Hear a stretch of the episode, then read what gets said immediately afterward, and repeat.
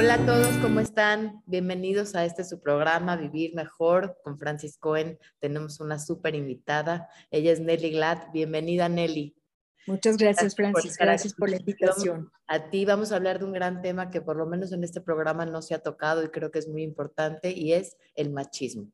Bienvenida, Nelly. Me gustaría que tú te presentes. Claro que sí. Muchas gracias por la invitación. Es un placer estar en tu programa. Y bueno, yo que les cuento de mí, eh, soy terapeuta, eh, llevo siendo eh, psicoterapeuta alrededor de unos 25, 27 años, doy consulta privada, doy cursos, doy de repente conferencias, escribo artículos, etcétera.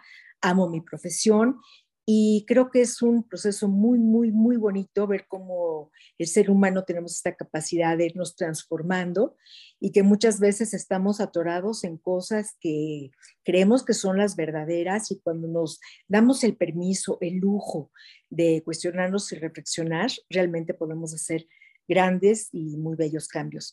Eh, quiero agregar, aparte de mi labor profesional, que soy eh, casada, que tengo tres hijos, tengo siete nietos y que estoy muy orgullosa de, de poder, digamos, compaginar esta parte tanto profesional como personal.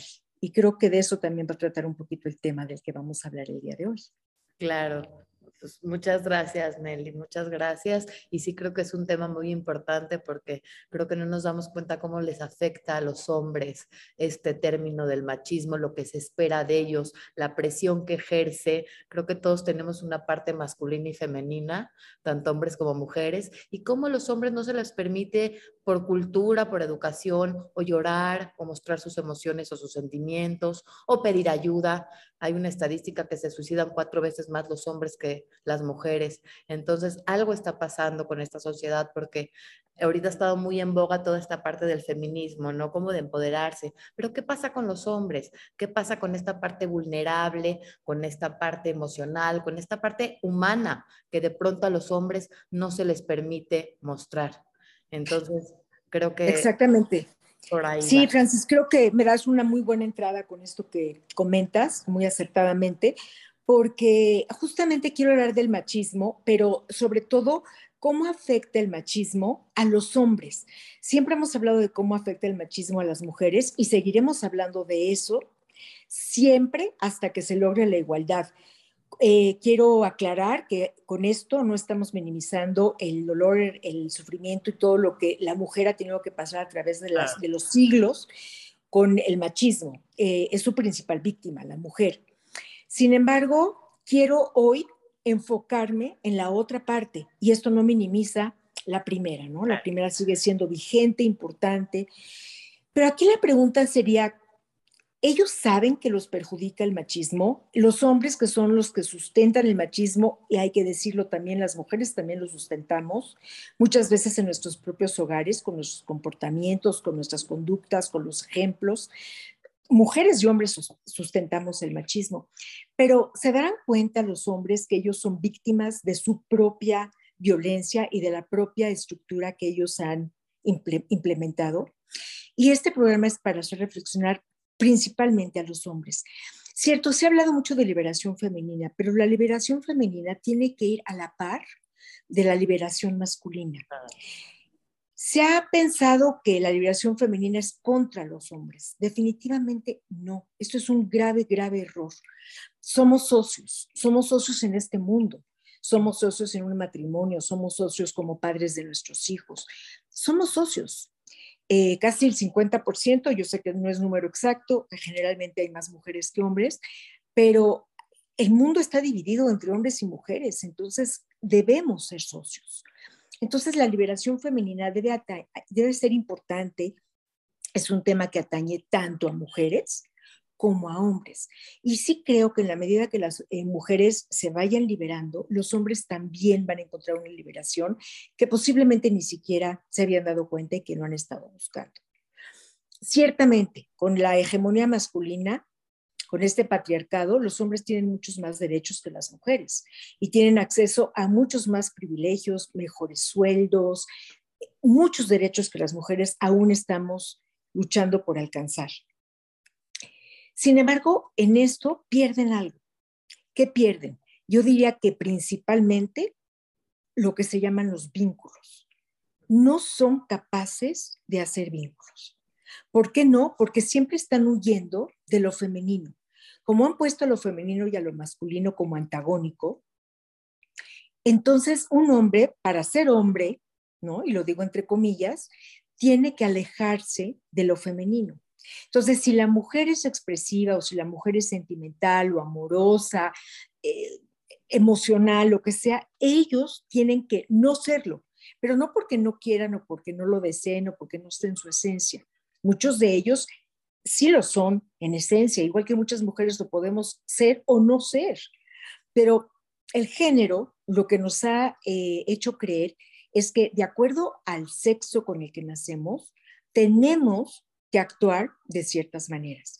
Entonces, el sexo es algo biológico, nacemos siendo hombres o siendo mujeres, pero el género es algo que se construye, es un constructo social y es algo que hemos estado construyendo a través de las generaciones y que se vuelve a veces tan eh, inamovible que, que, parece una verdad absoluta. Hay cosas que se pueden mover más fácilmente que las construcciones sociales.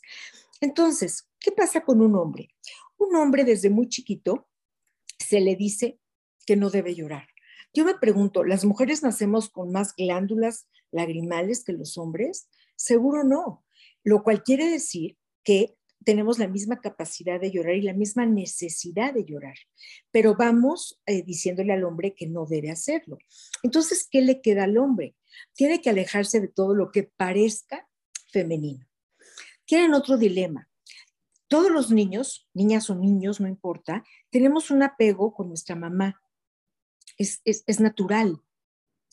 Pero como la mamá es mujer, y estamos diciéndole al hombre que no debe parecerse nada a una mujer, pero él quiere a la mamá y necesita a la mamá porque pues es un infante todavía, él entra ahí en una gran contradicción. No puedo parecerme a las mujeres y sin embargo necesito estar cerca de mi mamá, que resulta ser que es mujer. Entonces, ¿cómo le hago para poder lidiar en mi interior con esta dualidad. Y conforme van creciendo y se van volviendo, volviendo pubertos, adolescentes, adultos, esta dualidad todavía surge con más fuerza. Eh, está muy mal dicho cuando hablamos del hijo de mami, ¿no? Una, una mujer siempre puede estar en una muy buena relación con su mamá y no va a ser criticada. Hasta con el papá puede ser una excelente relación y no va a ser criticada. Al contrario, eso se fomenta y se alaba, se promueve. Absolutamente, Francis. En cambio, un hombre que está muy apegado a la mamá se ve automáticamente mal, porque no lo ven como que hicieron un vínculo fuerte, lo ven más bien como una dependencia, como que la mamá manda, como que la mujer. se les dice mamitis, tienes mamitis. Hasta Tal cual. término para esto, claro. Tal cual. Entonces es, una, es un castigo de la sociedad. Entonces los hombres tienen que alejarse de la mamá, pero al mismo tiempo la quieren y la necesitan. Entonces están realmente en una contradicción. Luego les pedimos que tengan pareja y que respeten a esa pareja, que las escuchen, que escuchen su opinión, que puedan en algún momento formar un vínculo mucho más cercano, pero cómo si llevo 25 años que me han educado como hombre, que tengo que alejarme de todo lo femenino. Entonces, no importa lo que mi, pareja me diga, aunque sea algo sabio, yo tengo que tener la última palabra.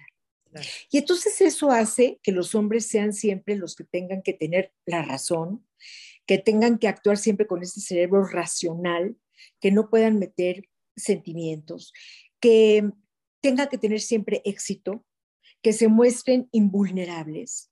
No pasa nada, siempre están en control. Y yo me pregunto, ¿qué ser humano, como tú lo decías muy bien al principio, que no muestra en su parte humana, qué ser humano no necesita de repente llorar, pedir ayuda, pedir consejo, platicar con alguien para simplemente, como yo le llamo, pensar en voz alta y poder tener una variedad de opiniones y después decidiré lo que es bueno para mí, pero poderme nutrir de otras personas. Pero los hombres no se lo permiten. Entonces pierden muchas oportunidades. no pueden expresarse, no pueden ser este, demostrativos, no pueden ser cariñosos. ¿Qué pasa cuando este hombre tiene hijos?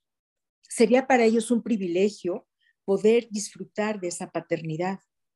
Sin embargo, otra vez, si tenemos esta idea de que las niñas jugamos con muñecas y los niños juegan con cochecitos o con pistolas, entonces difícilmente a mis 25, 30, 35 años voy a querer bañar a un niño. En primer lugar, puedo no tener la, experiencia y entonces puede ser una situación hasta de miedo, de cómo manipular, de cómo Claro, de falta de confianza. Pero creo que esto ha cambiado últimamente, Nelly. Yo no sé si has tenido contacto con la paternidad hoy en día los papás toman un lugar mucho más activo que hace algunos años, en donde Totalmente. no, eso no había. Yo hoy en día las parejas jóvenes que veo, que veo tienen un papel mucho más equitativo, mucho más participativo. Los papás están más involucrados, más al pendiente. Todo, han tomado ese rol sin ninguna sensación de ser menos hombres, por ser unos papás activos, que esa era como de alguna manera la creencia errónea que se tenía, porque creo que esto tiene que ver con ecuaciones mal hechas. Si lloro, entonces no soy hombre. Si pido ayuda, significa que soy débil. ¿No? Creo que lo que hay mucha confusión entre lo que significa ser hombre. Un hombre es vulnerable, ¿por qué? Porque es humano. Punto. ¿No? Absolutamente, y como bien dice, sí ha habido ese cambio. Ahora, tenemos que entonces saber que hay muchas masculinidades. Hoy en día no podemos hablar de la masculinidad, porque sí es cierto que se ha estado esto como deconstruyendo y reconstruyendo. Entonces hay muchas masculinidades. Hay ciertos sectores tal vez de la población, gente más eh, interesada en estas reflexiones que sí han migrado a, esta, a este lugar donde tú dices.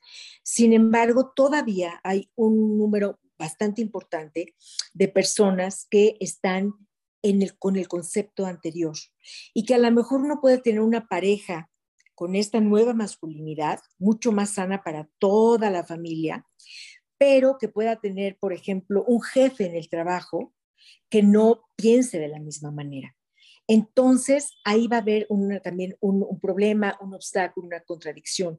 ¿Qué pasa en ciertos países, todavía como el nuestro, en donde cuando hay una, un bebé recién nacido, los papás en algunas compañías, pero definitivamente en las menos, tienen esto que tienen, está como este permiso, ¿no? De, de faltar a su trabajo por cierto tiempo para poder verdaderamente involucrarse en la crianza de los hijos. Pero todavía lo vemos en muy pocas empresas y por lo general en, empresas que vienen de otros lugares, de otros países. Claro, aquí la pregunta sería, ¿cómo promovemos esta, eh, de alguna manera, idea, este concepto de este permiso, o no sé cómo lo pudieras llamar, a los hombres a ser más vulnerables y a ver esta parte de dolor y de sufrimiento que les está causando ese título de hombre macho. De alguna manera, que sea, porque creo que quien educa a los niños, las mamás, ¿no? Cada vez los papás más es lo que estamos hablando, cada vez están más participando. Pero ¿cómo se promueve esto? ¿Cómo de alguna manera los invitamos a que ellos se sientan merecedores y con permiso de pedir ayuda, de ser vulnerables, de llorar, de ser emocionales, de todas esas características que están tan ligadas a las mujeres? ¿Qué propones? Creo que antes que nada se tendrían que dar cuenta, Francis, porque realmente creo, y lo veo en el consultorio con las, las personas con las que platico, que muchas veces no se dan cuenta. Ellos verdaderamente han llegado a creer que eh, les conviene este machismo, que les da derechos. Sí hay un control y eso es real. Y si hay un poder, si hay un control, si hay más derechos, entonces es real. Lo que no están viendo es la contraparte y qué pierden con este control y con todo esto. El ¿Y qué ganarían? Perdón, el precio que pagan por tener ese lugar, porque para todo se paga precios tal cual. Entonces creo que no se han puesto a reflexionar nosotros las mujeres por tanto sufrimiento, por tanto dolor, feminicidios, eh, no igualdad de derechos y todo esto. Hemos hecho grupos de mujeres. ¿Cuántos libros conoces de ayuda para mujeres? Muchísimos. ¿Cuántas organizaciones? ¿Cuántas eh, personas escribiendo sobre el tema? Mujeres que han luchado por, por la liberación femenina durante años. Entonces hemos tenido en eso también muchísima más digamos, como más seco, eh, eh, nos hemos puesto a reflexionar mucho más, porque el dolor nos hace reflexionar. Ellos están viendo solamente la parte positiva, si la hay, pero tenemos que ver, uno, como tú bien dices, el precio que están pagando, y dos, ¿qué ganarían si soltaran estos derechos? Que lo que queremos es equidad. Lo que queremos es que ellos no pierdan derechos, pero que nosotras las mujeres tampoco carezcamos de ellos, sino que realmente caminemos juntos. Entonces, creo que lo primero es tomar conciencia. Ese es ante cualquier situación que queremos cambiar, ya sea personal, de la comunidad o mundial, cualquier cambio, lo primero que hay que hacer es adquirir conciencia y pensar contra qué me estoy enfrentando. Y realmente los hombres, ¿sabes contra qué creo yo que se enfrentan? Contra sí mismos y contra otros hombres. Porque resulta que los primeros que van a juzgar, criticar y no permitir ese cambio, esa evolución, porque es una evolución, es para crecer, es para estar mejor, son los mismos hombres. Porque hay, hay, hay un miedo, ahorita hay un status quo que de alguna manera les acomoda. Entonces, cuando un hombre pretende hacer cosas diferentes, es el mismo hombre el que le dice, ¿qué pasó con tu virilidad? Porque están eh, mal eh, relacionando virilidad con falta de emocionalidad, con falta de expresión. Entonces, ¿qué pasó? No que muy macho, eh, porque eres tan mandilón, eres eh, una burla para los hombres, nos avergüenzas a todos nosotros, ¿no? Por tu culpa, nuestras mujeres también van a exigirnos a nosotras cosas, a nosotros cosas que no estamos dispuestos a dar. Entonces, los primeros que se ponen en contra de un hombre en evolución, en movimiento, son los mismos hombres. ¿Quién, quién se daña entre ellos? La verdad es que sí dañan mucho a las mujeres, pero también dañan a los hombres. Y estoy hablando psicológicamente, con todo lo que es el bullying, la burla, el chiste machista, etcétera, y también este, eh, a sí mismos. Todo esto es un daño que está hacia las mujeres, hacia otros hombres y hacia ellos mismos como hombres. Entonces, estas son cosas que generalmente no se hablan, nada más se habla de la diferencia, de la desigualdad y de los privilegios de los hombres, pero no se habla de la contraparte. Esa es ahorita mi propuesta, ¿no? Acostumbrarse a escuchar a la persona que tienes enfrente. No importa si es hombre, mujer, niño, joven, viejo. Realmente de todo mundo podemos aprender. Pero aquí tenemos un prejuicio que lo que dice es, si es mujer, me han dicho desde, desde niño que la tengo que invalidar. Entonces puede haber una mujer diciendo cosas verdaderamente interesantes que ni siquiera lo escucho. Y me ha pasado en consulta que le pregunto, pero ¿qué te aconseja ella? Y, les cuesta trabajo contestar la pregunta porque dice, ¿me crees que no me acuerdo? Le digo, claro que te creo, porque desde el principio está invalidado completamente, nada más porque viene de la voz de una mujer. Entonces, ¿qué hace muchas veces la mujer? A través de un amigo, compadre, etcétera, manda el mensaje y el mensaje es muy bien recibido. Claro. ¿Y cómo nos tachan entonces a nosotras después? De manipuladoras. Porque resulta que yo le dije al compadre que se lo diga a mi esposo, pero a lo mejor lo que quiero es que me escuches. Y si viene de mí, que soy mujer, al principio ya me pones un, un freno, una barrera. Entonces, arriesgarse, pedir ayuda, saber que van a ser criticados por otros hombres, saber cómo se sienten cuando tienen esta este lugar a donde pueden llegar y se pueden también abrir. Claro, que se permitan experimentar la sensación. Tal cual. Que de ahí sería de entrada, ¿no? Que se permitan abrirse y ver cómo se sienten, qué tanto les amenaza. Creo que este es un tema también de un trabajo personal importante.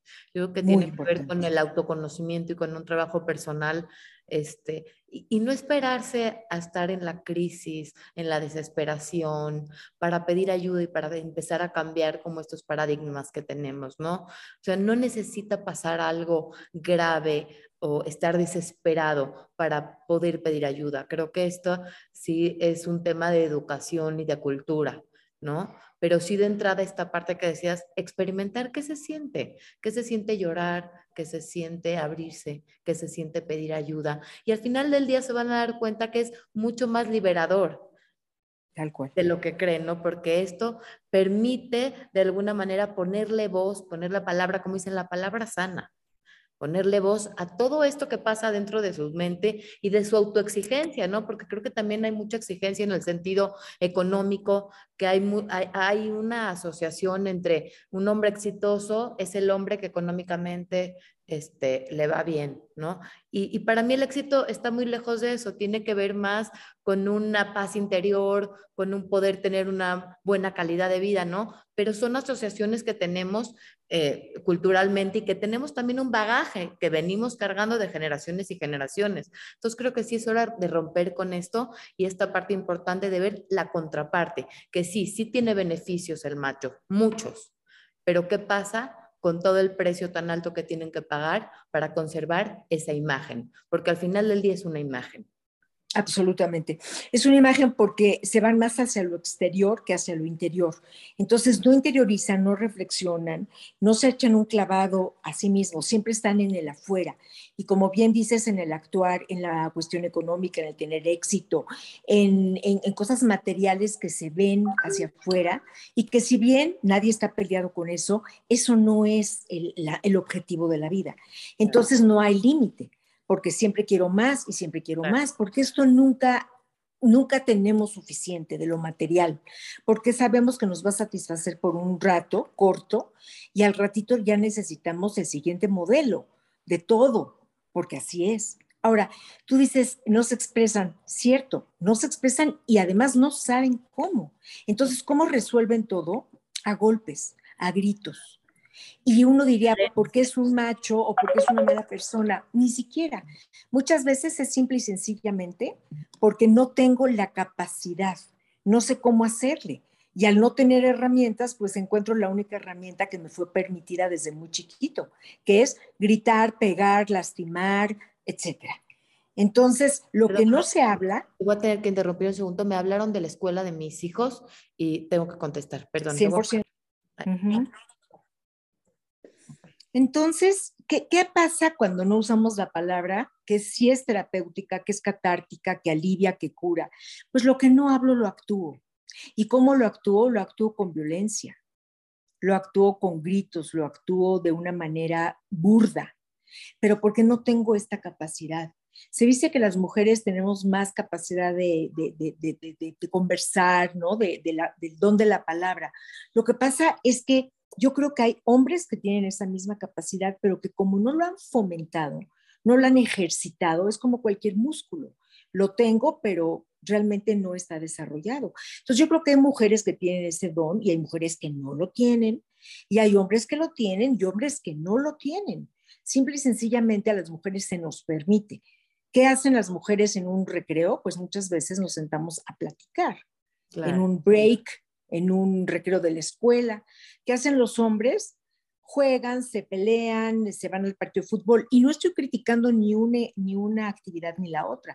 Lo que estoy diciendo es desde muy chiquitos nos van sociabilizando hacia eso.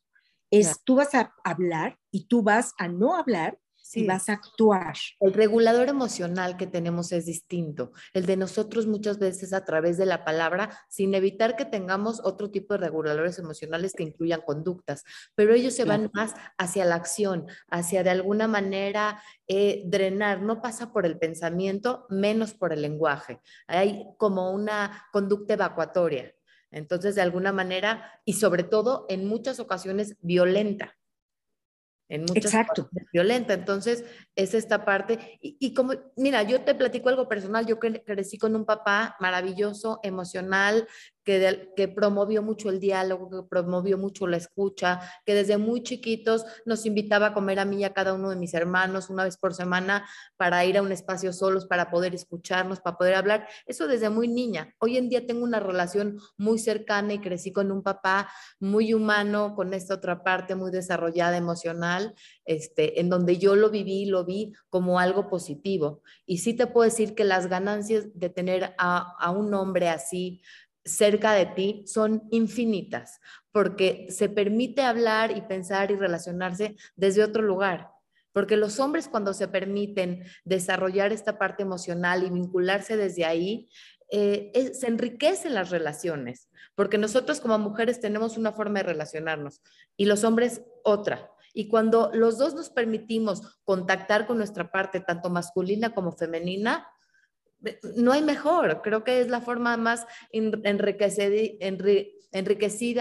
y eh, un vínculo más sano, ¿no? Que se puede dar desde otro lugar. Porque tú ganaste mucho con un papá como el que tú describes, 100%, pero también él ganó mucho, ¿no? Porque tener esta capacidad de vincularse con la mujer y además una hija, ¿no? Que está en otra jerarquía porque es hija y además mujer, ¿cuántos hombres podrían decir, tengo otras cosas en que ocupar mi tiempo? En cambio, papás como el tuyo, es como, ¿qué importancia tiene esta persona? Esta persona, este ser humano. Y él aprendió, yo te puedo asegurar también muchísimo de ti. Y quién es él hoy y quién eres tú hoy, tiene que ver mucho con ese vínculo que ustedes hicieron. No es lo mismo eh, estar con un padre ausente toda la vida, presente ausente, que además es peor, porque cuando no está, no está, pero cuando está, pero no está, eso es un dolor infinito. Te cuento hoy, por ejemplo, hablaba en el consultorio hace ratito con una paciente que lo que me decía era que ella, cuando aparece un hombre en su vida, no importa lo que le esté proponiendo, ella va a decir que sí. Estaba, estábamos como hablando sobre esos temas, el no saber poner límites. Y llegamos a la conclusión que tuvo un papá tan ausente que hoy en día es tan valorada la figura masculina, porque además en su familia solamente hay mujeres, solamente hay mujeres en su familia por alguna razón, pero son puras mujeres, que cuando viene un hombre es tan valorado, está tan idealizado, que lo que el hombre diga, quiera o necesite, yo estoy para ofrecérselo con tal de que no se vaya. Y entonces un hombre también con una mujer que piensa de esta manera solamente incrementa, ¿no? Le refuerza esta idea de que yo soy el Salvador. Ahora, ¿qué paquete tan difícil es ser el Salvador siempre? Porque cuántas veces, y yo creo no me dejarás mentir, Francis, uno quiere hablar con la pareja, el hermano, el marido, el, el papá, solamente como para platicar nuestra vivencia o qué fue lo que nos sucedió. Y ese hombre, por una cuestión también de educación, ya nos quiere resolver, porque ellos lo que nos dije, les, les dijeron es que tienen que ser resolvedores. Esas son las hombres que tienen éxito y que van a ser deseados por las mujeres. Entonces ellos luego, luego, a ver, yo te lo resuelvo, ¿por qué no le dijiste eso? A ver, dame el teléfono, yo hago la llamada. Muchas veces lo único que quiere uno es ser escuchada, no necesitas que te den la solución, la solución seguramente la vas a, a, sacar de ti, pero el escuchar, el tener a alguien que te escuche, y es lo, creo que es lo difícil, tolerar, poder escuchar sin hacer, sin. Sin hacer, pero como ellos están orientados, como tú dijiste, al hacer, entonces el ser y el escuchar y, la paciencia están más, digamos, como en showtime en vez de en slow time. Claro. El slow time les cuesta mucho trabajo porque tienen que quedarse, escuchar, pensar y ellos necesitan dar respuestas rápidas porque si no es como si no tienen las suficientes agallas. Entonces nos metemos a otro campo, el campo de la, de la salud, tanto física como mental. Porque como también se me exige como hombre ser atrevido y ser fuerte como un roble, entonces lo que, si me desafían otros hombres a que yo me aviente de no sé dónde o que haga tal cosa o que tenga eh, la primera relación sexual con una mujer, aunque el hombre no esté preparado, no puede decir que no, porque con quien queda mal es con sus pares. Y si hay alguien a quien los hombres le tienen miedo, de quedar mal es con sus pares. Ah. Yo muchas veces pregunto cuando vienen a una primera entrevista en consulta, yo les digo, este tema que quieres hablar, ¿te sientes cómodo hablando conmigo, que soy mujer y tú eres hombre? ¿O preferirías hacerlo con un hombre y yo te puedo con mucho gusto recomendar? Y he encontrado la mayor parte de las veces que me dicen, no, estoy buscando una mujer, mm. porque quiero el punto de vista femenino, pero no tengo dónde obtenerlo. Con mi mujer yo tengo que estar siempre como el que sabe, el que resuelve, el que todo lo controla. Con mi mamá no me puedo acercar mucho porque tengo la mamitis. Entonces estoy buscando una figura que me ayude a esto. Y yo ante otro hombre no me voy a atrever a decir cosas que a ti sí te voy a decir. Si es alguna cuestión económica, si es algún desempeño sexual, si es alguna inseguridad. Entre hombres generalmente hablan de a quién le va mejor. Y claro, el que tiene la fortuna de tener un buen amigo que de veras se pueden volver vulnerables, abrirse y platicar, es una riqueza impresionante.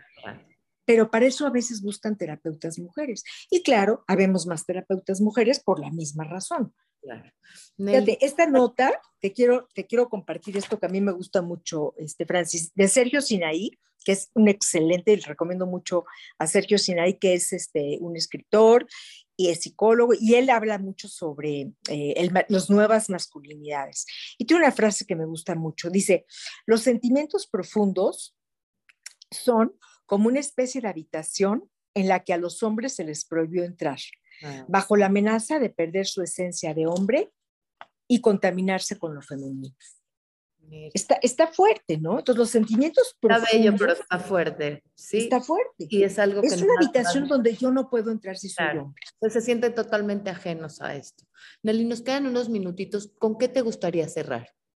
Pues me gustaría invitar a hombres y a mujeres a reflexionar, a seguir con nuestra lucha por los derechos de las mujeres, pero no olvidar que si lo hacemos en conjunto, lo hacemos de veras de la mano ellos y nosotras, vamos a poder llegar a un mundo mucho más equilibrado y mejor, que se den el permiso de pedir ayuda. Y sobre todo eh, en tantas pérdidas que hemos tenido últimamente, porque estamos apenas empezando a salir de una pandemia después de dos años de, de muchas pérdidas y de muchas situaciones muy dolorosas, también esto de los hombres impacta en cómo hacemos los duelos. El duelo, dolor, emociones, todo eso va de la mano y un hombre no la puede hacer. Entonces hoy vemos que todos, hombres y mujeres, estamos muy impactados por la pandemia que, que, hemos estado atravesando, pero que los hombres además tienen la sobrecarga de no lo puedo ni siquiera decir. Yo me tengo que volver a levantar económicamente, físicamente, emocionalmente, a pesar de este confinamiento que hemos tenido. Entonces yo los invito de veras a la reflexión y a que no seamos enemigos, que seamos socios en esta evolución. Claro, me parece maravilloso, me encanta toda tu, tu visión, tu mirada, me parece muy completa, muy enriquecedora y sobre todo que nos genera y nos invita a ser socios a esta parte de la igualdad. Nelly, ¿dónde te podemos encontrar? Bueno, este, con mucho gusto les puedo dar el teléfono de mi consultorio, que es el 5520-0690 y estoy en Facebook como Nelly Glad y ahí me encuentro con muchísimo gusto. y te agradezco mucho este, tu invitación. Ah. Es, un placer platicar contigo. Gracias, Nelly. Gracias por tu generosidad, por tu información, por tu tiempo, por tu mirada. Espero volverte a tener aquí en el programa, ya que Me encantaría. Y gracias a todos por escuchar. Compartan. No saben a quién le puede servir esto. Hasta luego. Muchas gracias. Gracias.